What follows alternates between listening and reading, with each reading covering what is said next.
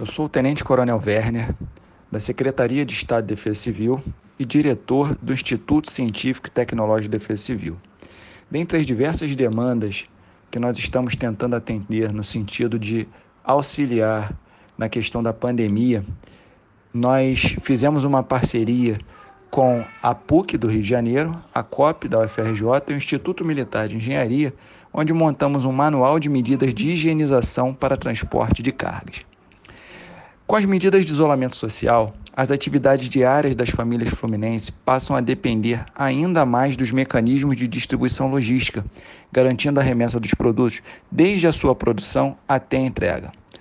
Além dos cuidados a serem adotados com os itens entregues às pessoas, o manual foi pensado para garantir a segurança dos profissionais envolvidos nesse serviço, protegendo os, os receptores de materiais, profissionais do segmento e as respectivas famílias. E assim a gente pretende dar o mínimo de colaboração para que sejam entregues materiais a todos que permanecem nas suas casas, garantindo a segurança da população fluminense.